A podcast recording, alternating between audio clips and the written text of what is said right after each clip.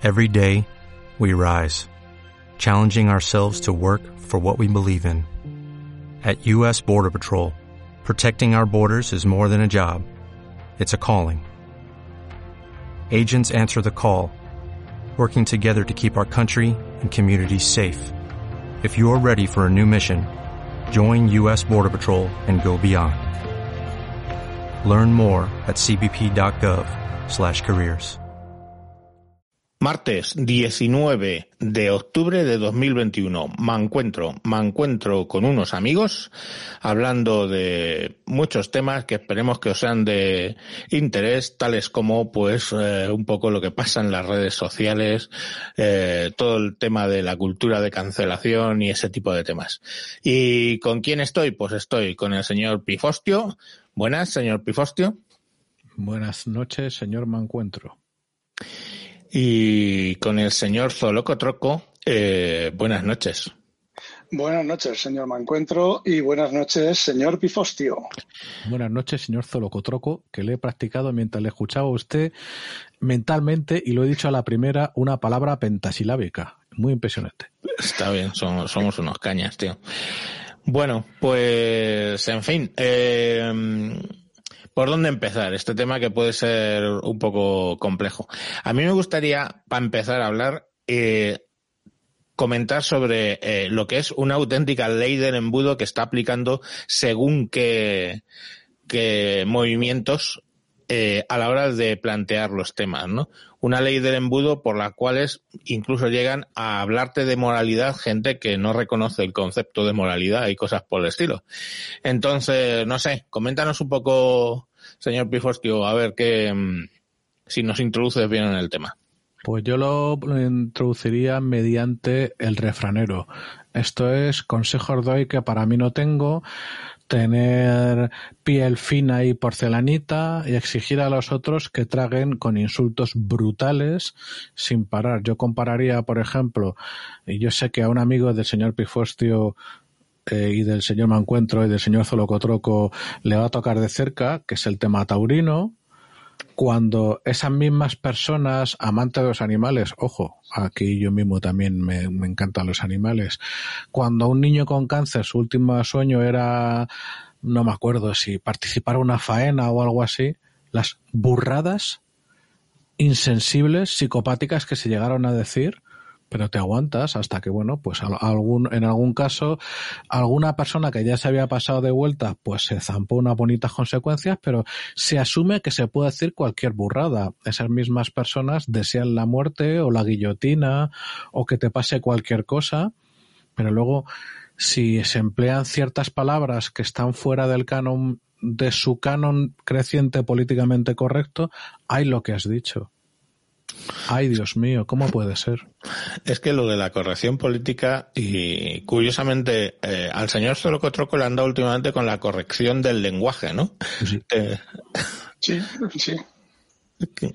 Cuéntanos un poco, más o menos, ¿qué, qué te echaban en cara? Eh, lo de la puta mierda cantoniana. Ah, sí, sí, sí, vale, vale, perdón, me he quedado en blanco. Me he quedado completamente en blanco. Sí, a ver, yo soy bastante, bastante expresivo también en hablando. Soy bastante, digamos que expresivo, agresivo, hablando. Esto es una puta mierda, esto no funciona, vaya mierda, me cago en todo, todo ese tipo de cosas que no son más que tacos, son expresiones.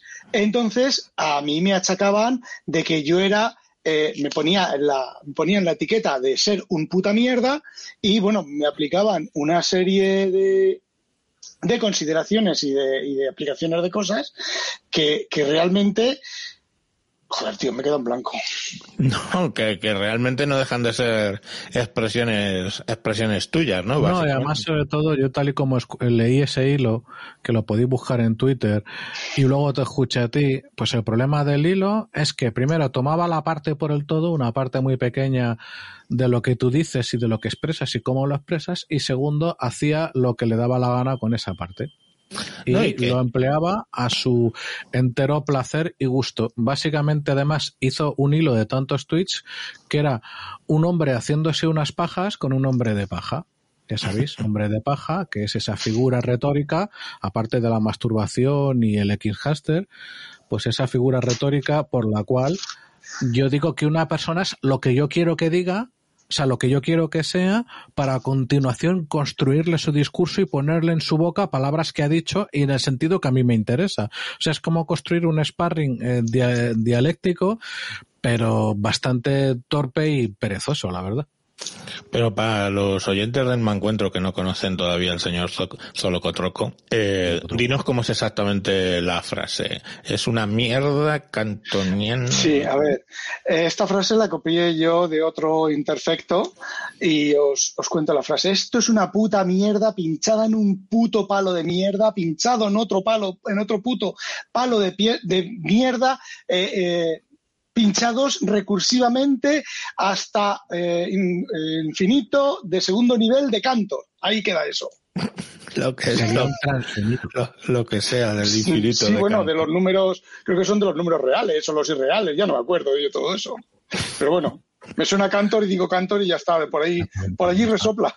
No, bien, bien. Hace 40 años me quedé muy impresionado con la, idea de los transfinitos de Cantor, me cagué vivo y ahí se quedó alojado en mi cabeza. Señor, señor, señor, qué nivel de matemáticas estamos sacando hoy.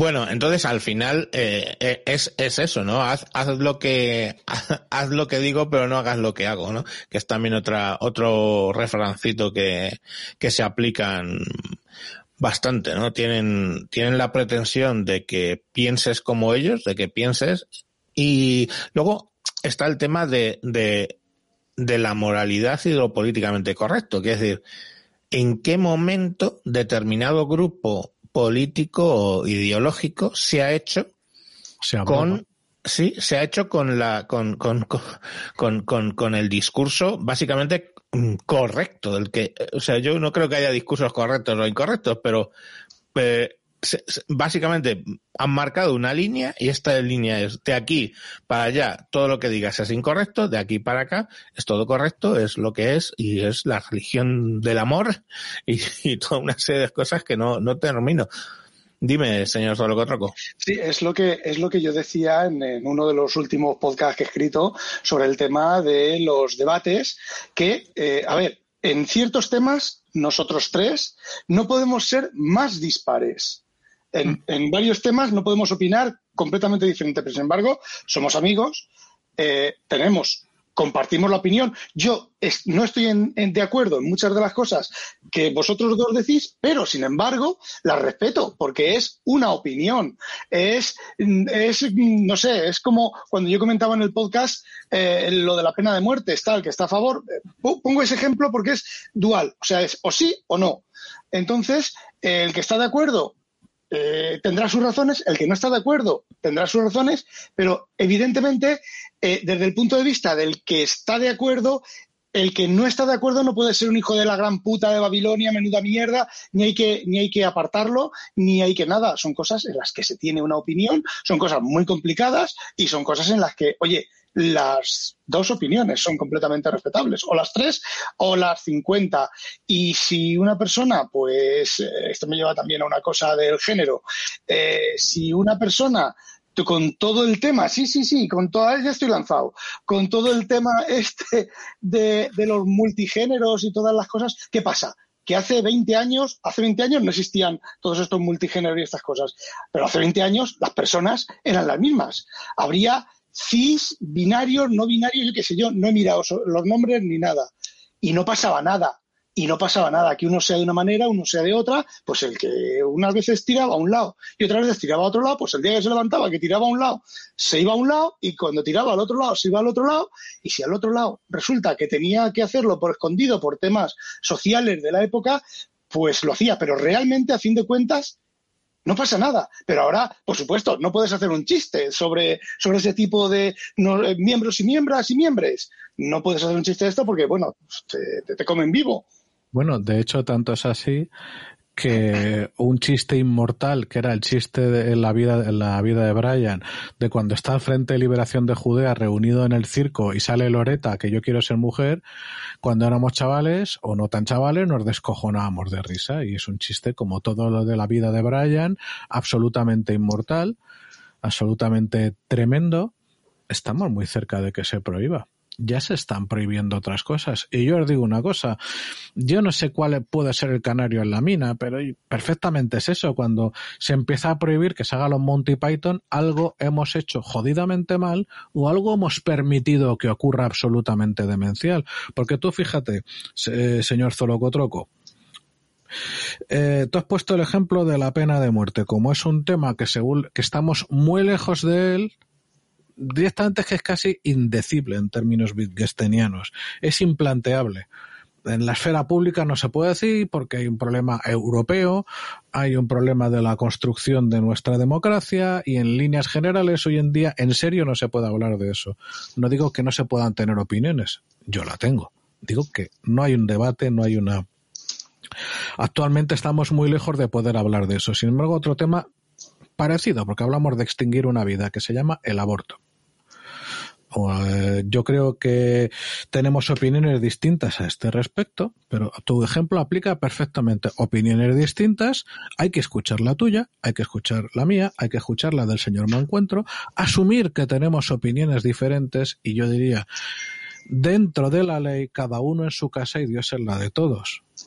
O sea, el gran problema que tenemos hoy en día es que los que estamos en contra del aborto como medio de, contracepción generalizado de la monstruosidad que son los, en mi opinión, los 100.000 abortos anuales, pues en muchas ocasiones no nos podemos expresar. Yo no hablo de atacar a nadie que vaya a abortar. Es más, todo lo contrario, yo hablo desde el respeto y pensando, pobrecita no, muchas de las mujeres que van a abortar porque se van a quedar tocaditas de por vida, eh, tanto psicológica como incluso fisiológicamente de cara a tener hijos. ¿Vale? Pero eso va por otro lado.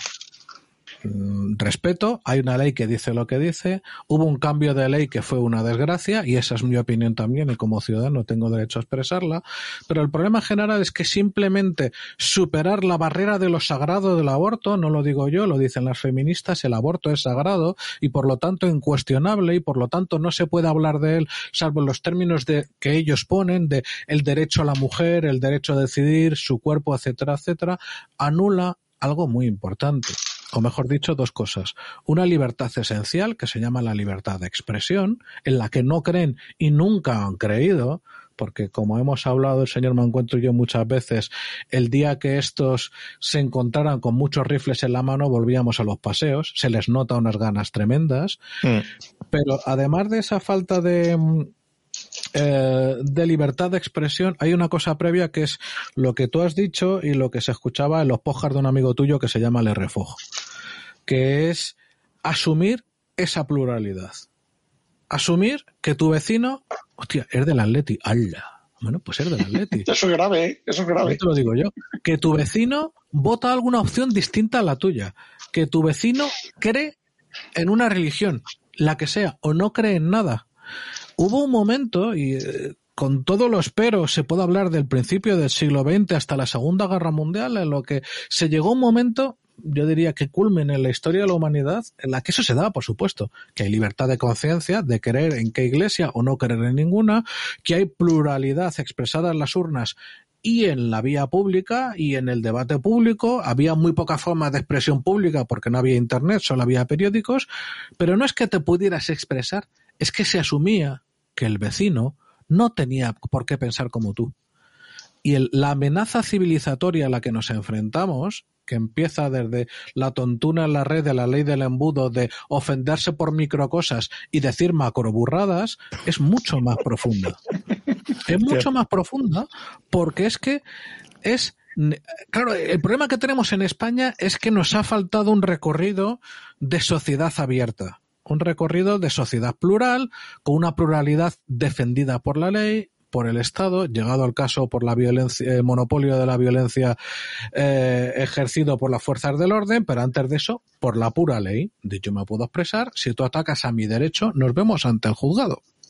Es muy sencillo. Los romanos decían, la ley está para defender a un ciudadano de otros ciudadanos y del Estado, nunca de sí mismo. Ahí no te crees tú que estoy al 100% de acuerdo. Te voy a decir porque eh, tienes una democracia de más de 200 años, bastante más perfecta y mejor estructurada en algunas cosas, eh, por, por ejemplo el, tema judicial, sin ir más lejos, que es la norteamericana y es donde ha nacido o por donde se ha hecho más notorio todo el rollo este de los social justice warriors, de lo políticamente correcto y todo esto que luego hemos ido importando aquí y ahora están importando en América Latina y lo están flipando los hombres. Pero lo que me refiero, y, y, más, más mmm, abierta esa sociedad y como muy garantista de los derechos, a veces incluso eh, anteponiendo la libertad de expresión a otras cosas, y me resulta muy paradójico que en esa democracia que considero en algunos aspectos mejor que la nuestra, por lo menos más antigua o con más recorrido, eh, sea donde haya proliferado tantísimo todo este tipo de discurso de eh, lo mío es lo moral, lo mío es lo correcto y lo de los demás es fascismo. Y no sé, la verdad es que es un poco curioso el tema, no sé. ¿Tú eso cómo lo ves, señor Zolocotroco?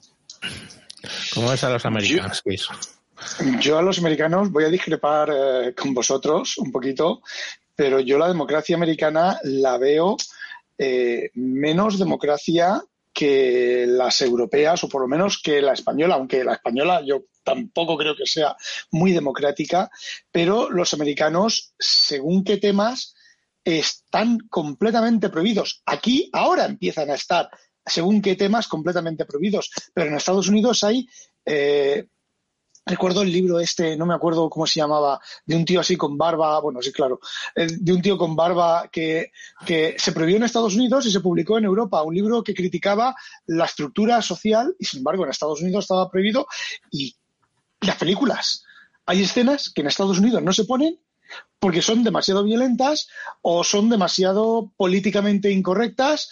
Eh, ahora no caigo en ninguna, pero sé que ha habido películas en las que, en las que se han rodado la escena para Europa y la escena para, para Estados Unidos. Lo único que sí que impera allí es la libertad de expresión. Eso sí, allí la libertad de expresión es de los temas que puedes tener libertad de expresión. Es que no sé, es que yo no veo ninguna democracia completamente democrática, tío. No, eso está, está claro, pero al final eh, eso viene a darnos un poco, o darnos un poco la razón al planteamiento que yo hacía. Quiero decir, que a mí me parece curioso el hecho de que precisamente en Estados Unidos es donde haya empezado todo ese tema.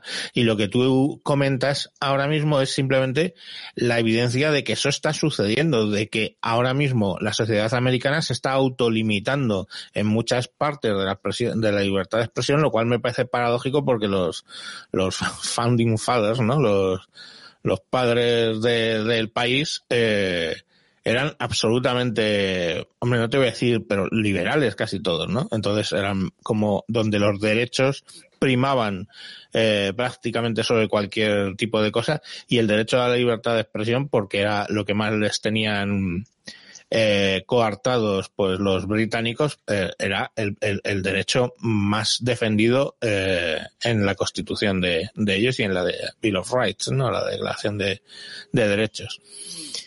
Pero no sé, ahí han hecho un golpe de timón o un, un pendulazo de los que dice el señor Pifostio que le encanta al señor alocutor, que le mandamos un saludo desde aquí, de Radio Varada. Y pues eso, que le gusta mucho tu expresión del pendulazo, que un pendulazo que no, no termino de, no termino de entender. Hay una lógica en eso eh, que aquí pues me voy a venir arriba al explicarla porque puedo estar completamente equivocado, pero como un amigo mío tiene experiencia como profesor en una universidad americana, hay un problemón.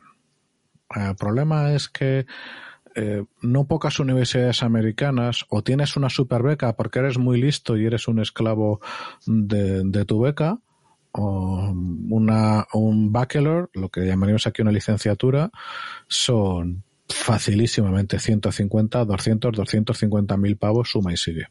¿Vale? Eso es empezar, a menos que seas de familia fete, en tu vida con una deuda del copón. Pero también significa otra cosa. Significa que tú pasas de ser un alumno a ser un cliente. Que tú tienes ciertos derechos en ese clima de personas que viven una tensión competitiva brutal, de la cual mm, creo que no os hacéis idea de los extremos del detalle, de la profundidad de esa, de, de esa competitividad, pues hay no sabría cuál es la génesis, no lo tengo muy bien estudiado, pero ha, habido un entrismo de ciertas organizaciones que al final todo forma parte de lo mismo. No hablo de conspiración, hablo simplemente de que la historia se repite una y otra vez como farsa, por la cual ciertas formas de expresión, ciertas formas de organización y bueno, eh, que nos, iríamos, el off topic sería la polla de explicarlo en detalle, pero el resultado concreto es que esos clientes muy caros, de repente lo que compran es un producto. Imaginaos esto, imaginaos que alguien hace estudios de género. Yo lo diré, en casa de un amigo mío que tiene dos niños adolescentes, estudios de género no con su dinero. Si quieres, trabajas, te pagas esa puta mierda. Lo dudo porque está ya lo del pendulazo, acabas de mencionar. En esos adolescentes que yo he hablado con ellos se escucha perfectamente del rechazo brutal a la ideología de género, sobre todo en el caso de los varones heterosexuales. Pero imaginemos que alguien quiere estudiar estudios de género y que paga 250.000 pavos por ello. ¿Sabéis lo que es el concepto de aversión a la pérdida? Claro, no, es que tienen que sacarle además un interés a, o sea, un rédito a todo esto. Exactamente, es, estoy cavando hacia abajo, pero es por un buen motivo. ¿Y cuál es el buen motivo? Que alguien me lo diga. no sé qué, porque luego le va a servir. Recuperar con creces eso que has invertido. Ese dinero, claro. Eso, es. Ojo, es que hay una industria detrás brutal. Hay una industria que está afectando a los guiones en Hollywood, a los guiones de las series. Hay una industria editorial creciente y brutal al respecto. un momento, por eso todas las series son últimamente son tan malas y tan cutres. ah. claro. Es evidente, estamos en el momento final.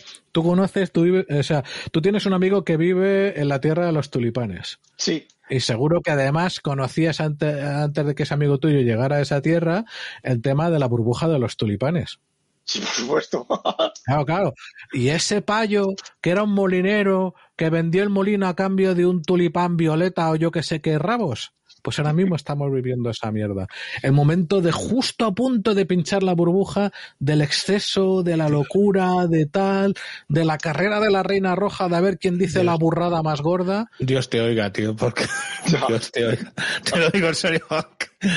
Dios te oiga, porque es que yo no lo veo para no lo veo para explotar, la verdad. Yo o, a lo mejor es que tengo fresco lo que les ha pasado a los de Wintables o, Pobre gente, con la buena gente que es macho y que les hagan estas mierdas. Anda de polla viejas que somos, pero... Ah, no, no, por ejemplo, perdona, voy a hacer una, una parada en eso. Sí. Fije, eh, comprobemos, o sea, contrapesemos dos palabras, dos conceptos, dos símbolos. En un lado del ring tenemos polla vieja. Para alguien que nos escuche eh, esto y que por lo que fuera lo desconozca, por ejemplo. América Latina hay muchos. América Latina a lo mejor suena como ¿qué me dice esa persona? ¿Vale? Pues polla vieja es un término feminista que ha sustituido con éxito a señoro, parece ser, no lo tengo muy claro, no tengo tanto tiempo que perder en esas putas mierdas, por la cual una persona de más de 40 años que se atreve a expresarse fuera del canon es un polla vieja, ya está. Yo creo que lo he definido bien, ¿no? Sí, sí, perfecto. Vale. Y eso se dice, lo dicen cada dos por tres, señor o polla vieja, además, vamos sustituyendo a partir del tronco madre que es fascista o facha, luego tenemos ramitas, el polla vieja, el señoro, el no sé qué, el machista, eh, el del Madrid, etcétera. Pues luego tenemos, en el otro lado del ring, tenemos a planchabragas. Sí, efectivamente. Y decir planchabragas para no definir yo, le dejo al señor Mancuentro que defina. ¿Cómo se, pone, ¿Cómo se pone los locos? Pues un planchabragas es un aliado de estos. Además, que el otro día lo explicaba, no entiendo la existencia de aliados. Bueno, existencia de aliados sí, ya lo expliqué en el podcast. Mm, entiendo que es una especie de extraña eh, estrategia reproductiva de algunos varones, pero lo que no entiendo es por qué los asimila el movimiento feminista que lógicamente tienen esos aliados tienen la lectura patriarcal de decir, oye, no, necesito que aquí mi príncipe azul, mi caballero de blanco venga a salvarme porque yo, pobrecita mujer, no soy capaz de defender mis propias ideas, entonces necesito que apoyarme justo en el grupo al cual estoy atacando. O sea, es como me explota la cabeza, ¿no? Pero bueno, ahí tienes a los eh, a, los mm, planchabragas que además se ponen pero en pie de guerra en cuanto les dicen la, la palabra Yo lo que sugiero es que entrando, eh, sí, yo creo que ya está explicado. Yo espero que nuestros oyentes hispanoamericanos, perdón, latinoamericanos, una soplapollez, porque no vamos a poner en el mismo lado a los haitianos o los de la Guayana con el resto de los 500 jodidos millones de hispanoamericanos. Dicho esto, lo importante es que en España se puede decir constantemente por redes sociales polla vieja, señor, o la burrada que va ocurriendo una de otra, dices plancha blagas y la, la jodido. Dice plancha, plancha bragas y, la Voy a decir otra palabra, otro término que ya provoca que te estalle el, router. Loca del coño. Si tú dices eso ya es ala la que se ha montado. Y claro, mi problema es, a ver, digamos que hay muchísimas ofensas por decir loca del coño. Yo lo acabo de decir a modo de ejemplo. Sin embargo, decir señor está bien. Decir polla vieja a una persona de 60 o 70 años está bien. Es aceptable. Volvemos a la ley del embudo. porque la ley del embudo, el problema de esa ley del embudo es que hay gente que o nunca ha creído, creído en su mayoría, yo creo, o algunos han dejado de creer en la convivencia, en tener un vecino de rellano o alguien que está en mesa contra mesa que no piensa como tú. De no entender que somos una excepción en el mundo de 2021 que en Rusia, si tú expresas como le manda un audio al señor Mancuentro ciertas cosas en un blog, te pueden caer de cinco años en adelante. Si es que no te caes tú por la ventana. En China ya no llegamos ni a eso. Si tú te expresas de cierta manera, te etiquetas a ti mismo en el sistema de crédito social como repositorio de órganos con patas, si estás sano. Mm. O sea, en otros países, no, no vamos a seguir el ejemplo ad libitum o ad nauseam, si expresas ciertas cosas te pasan cosas. Nosotros somos la única reserva, me refiero a nosotros, o deberíamos serlo, los países de la Unión Europea, en cierta buena medida Estados Unidos y Canadá, Hispanoamérica, tengo mis reservas, pero en teoría también debería ser así. Sí, la verdad es que al eso me trae, por, por cerrar un poco el tema con esto, me trae el concepto de eh, la batalla de las ideas y si merece lucharla, ¿no? Quiero decir, al final lo que está claro es que aquí, hoy por hoy, en una batalla de ideas, hay un grupo que se arrenda la verdad revelada, que es muy curioso porque estamos hablando de gente que en realidad es atea y, aparte de que sea atea, yo soy ateo, o bueno, yo soy agnóstico, pero vamos, para la gente que no lo entiende, pues llamadme ateo, me da igual. Em, pero siempre he respetado la religión como concepto. Y entonces al final, gente que mm, rechaza la religión visceralmente, muy visceralmente, o algunas de ellas, de hecho, utilizan los mismos conceptos, porque lo que están proponiendo es una verdad relevada, una, una verdad que no se puede contraargumentar porque es la verdad. Es lo que ponías tú el ejemplo de lo del aborto. El aborto es un derecho y ya está. Y no puedes plantearte nada contra eso, ¿no? Y Dios es uno y trino y no te puedes plantear nada contra eso. es un, un hecho doctrinal. Ya está. No puedes expresarlo en voz, alta en la esfera pública, en las redes sociales o en muchos otros lados porque te van a lapidar y te van a eh, poner en la hoguera, ya no físicamente, aunque la hoguera fue una figura que afectó a 3.000 personas, sino en tu futuro mm, civil, en tu futuro económico, empresarial, etcétera. La hoguera mata rápido, ¿eh? Entonces, eh, y esto es, es, es, te puede llevar a una muerte mm, bastante más lenta. La, la, la cuestión al final es, al final, eh, bueno, yo he visto el paroxismo, cuando ya eh, se empezaron a tomar medidas en todo esto que ha pasado en WinTablet, fue cuando ya había gente proponiendo que identificaran las empresas para las que trabajan los, los participantes en ese podcast y eh, empezar a atacar y a mandar mensajes a esas empresas eh, para dañar a, a, las personas. Entonces, eso ya era, mmm, el equivalente a apedrear una adúltera en según qué costumbres o, o, la hoguera, o la hoguera tan calvinista que se gastaban en Europa y ocasionalmente en España. Entonces, no sé, o sea, al final te quedas con la duda de si te merece la pena, quiero decir, porque el riesgo es mucho. Y mi opinión particular es, mm, el riesgo es mucho, pero si das la callada por respuesta, la cosa va a más y conceder, ¿no? Exactamente. A mí me gustaría, eh, dado que estás comentando, citar la paradoja de la tolerancia de Popper. Yo soy un popperiano razonablemente estricto en bastantes cosas, porque Popper, aun con sus defectos, fue un pensador de una brillantez excelsa que a todo el mundo eh, recomiendo leer o revisar de vez en cuando, por ejemplo, La sociedad abierta y sus enemigos. Mirad, si buscáis paradoja de la tolerancia en Wikipedia, tenéis una cita de Popper, ¿vale? De la sociedad abierta y sus enemigos, precisamente. ¿Sabes lo que hacen esta gente o estas pequeñas personas de los que estamos hablando? No te citan a Popper, te hacen un cómic. Mm. Un cómic en el cual detuercen por completo ellos que son unos intolerantes del copón y hacen una cosa súper psicopática que es convertir a la víctima en agresor y viceversa ellos que son los que agreden a personas que naturalmente creemos en la tolerancia y la discrepancia, nos acusan de intolerantes porque hace, hay una, una serie, una, una cadena de sinonimias. Estaríamos hablando de intolerante, de fascista, de fascista, de capitalista, de opresor, hasta de heterosexual, también eres intolerante y también eres fascista, y es una cadena en realidad infinita. Y entonces dicen, eh, la paradoja de la, tolerancia, la base de la paradoja, dice que si una sociedad es eh, ilimitadamente tolerante, al final se destruye a sí misma porque esa misma tolerancia da pie a que los intolerantes acaben con la tolerancia. Y nos lo aplican a los demás.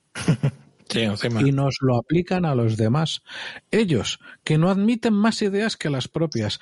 Ellos, que juegan con la cultura de la cancelación, que en, España, con todos los enormes defectos que hay, el, hecho de que haya en la universidad pública la figura del titular, que por otra parte tiene una capacidad de abuso ilimitada, me refiero a la figura, o en la privada funciona de otra manera, pues no se puede hacer lo que ocurre en Estados Unidos por pronunciarte de ciertas maneras y cada vez más moderadas y cada vez más ligeras, se ha logrado que las universidades despidan a, profesores.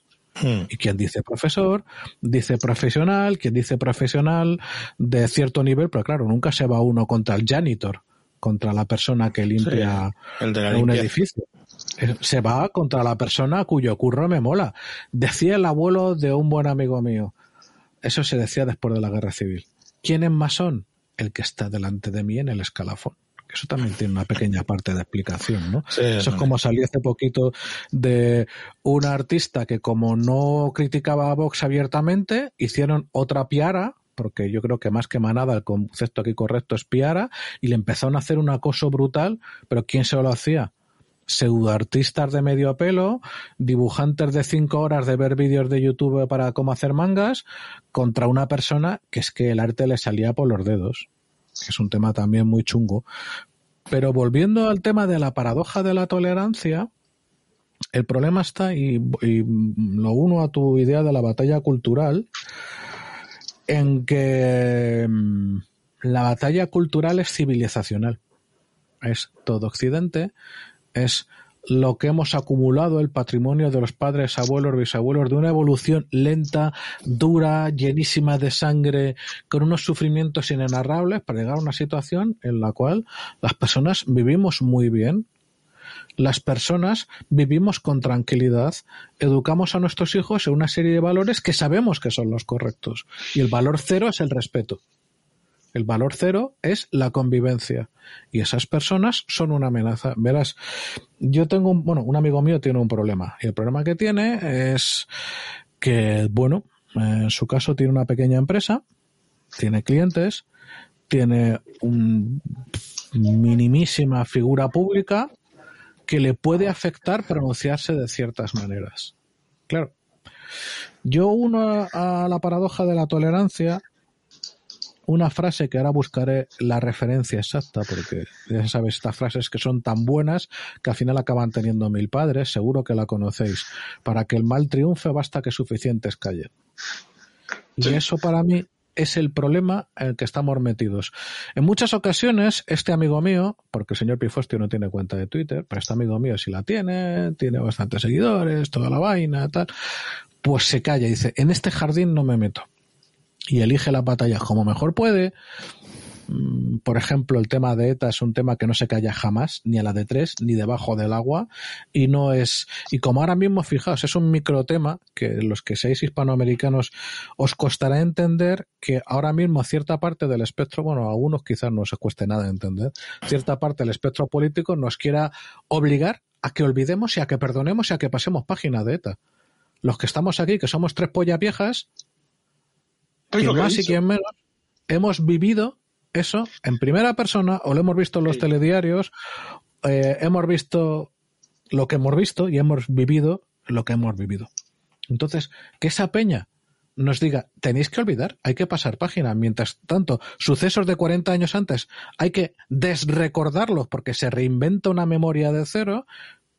El problema de esto es la batalla cultural, no sé si estáis de acuerdo conmigo, la alternativa es callar, como acaba de decir el señor Mancuentro, otorgar, conceder, y a partir de ahí lo que le dejamos a la siguiente generación, a nuestros hijos o sobrinos o lo que fuera dado el caso, es los restos de una sociedad en la cual se apagaron los últimos rescoldos de libertad de expresión y de convivencia. Así es. Desde nuestra pequeña eh, plataforma de ciudadanos anónimos con una posición muy chiquitita en redes sociales, podemos o decir o no decir, y oiga, es el derecho de cada uno a decidir. Pero la cuestión que le digo a los oyentes del señor Mancuentro y a otros oyentes que escuchen esto en otros programas es que siempre decidimos. Podemos decidir tomar una posición o no tomar ninguna. Pero no tomar ninguna es decidir no hacer. Es decidir la pasividad. Y eso a su vez nos está llevando a una situación en la que, francamente, los tres que estamos hablando aquí tenemos más de 50 años los tres que estamos hablando aquí, vivimos otra cosa. Es que una persona de 30 años o menos que nos escuche no nos puede entender a la primera lo que implicaba en nuestra juventud poder hablar con gente de distintas em, de distintas tendencias y asumir que bueno, o te largabas o tenías que tragar que lo que decía esa persona a ti te podía gustar o no, pero que era lógico que se expresara de otra manera. Y hoy en día eso lo hemos perdido. Y a donde vamos es a un lugar muy feo en todo Occidente, porque el resto del mundo ya sabe lo que es eso. El resto del mundo ya sabe lo que es expresarte de una forma que no le conviene al señor Winnie the Pooh. Bueno, vamos a, cerrar. Simplemente me gustaría preguntarle al señor Zolocotroco, eh, básicamente, tu opinión personal, ¿tú crees que merece la pena presentar batalla o a estas alturas de menú ya, ya no sé, quizá es comprensible. yo creo que tenemos la batalla perdida, pero de vez en cuando tenemos que apretar, apretar las clavijas, por lo menos que, que se nos siga oyendo. Pero creo que, que está completamente, completamente perdida la batalla en Europa y bueno, en Europa y en el, resto del mundo que no es así, ya no es así. Y creo que Europa, pues bueno, va a lo de, digamos que, que bueno, pues la caída está ahí, está ahí y este es uno de los, de los puntos de la caída.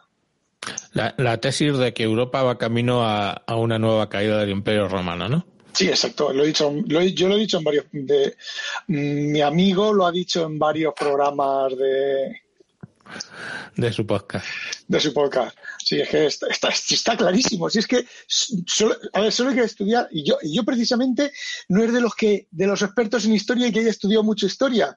Yo cuando estaba, cuando estaba en el instituto y, y en el colegio, a mí la historia era la asignatura que menos me gustaba y la aprendía y para probar el 5 o el 6 pelado y, ya está. Pero luego yo he leído libros de historia y no me considero que sepa de historia, yo no sé absolutamente nada de historia y para mí está clarísimo. Es que está clarísimo. Es que está clarísimo. Nos vamos a la, a la mierda. La caída del imperio romano, la caída del imperio europeo, básicamente. Bueno, pues eh, simplemente terminar dando las gracias al señor Zorocotroco, que es la primera vez que se nos une, al señor Pifostio, que siempre es un, un placer tenerle por aquí, y tus audios que yo sé que mi audiencia valora mucho. Y nada, pues como es un diario, pues hasta mañana, mañana más, y muchas gracias a todos. Adiós. Bye bye. As a new Western Union customer, you can enjoy a $0 transfer fee on your first international online money transfer. Send money to your family and friends back home the fast, easy, and reliable way. Visit westernunion.com or download our app today to get started, and your first transfer fee is on us. FX gains apply, not available for credit cards and transfers to Cuba. Services offered by Western Union Financial Services Inc. and MLS 906983 or Western Union International Services LLC and MLS 906985.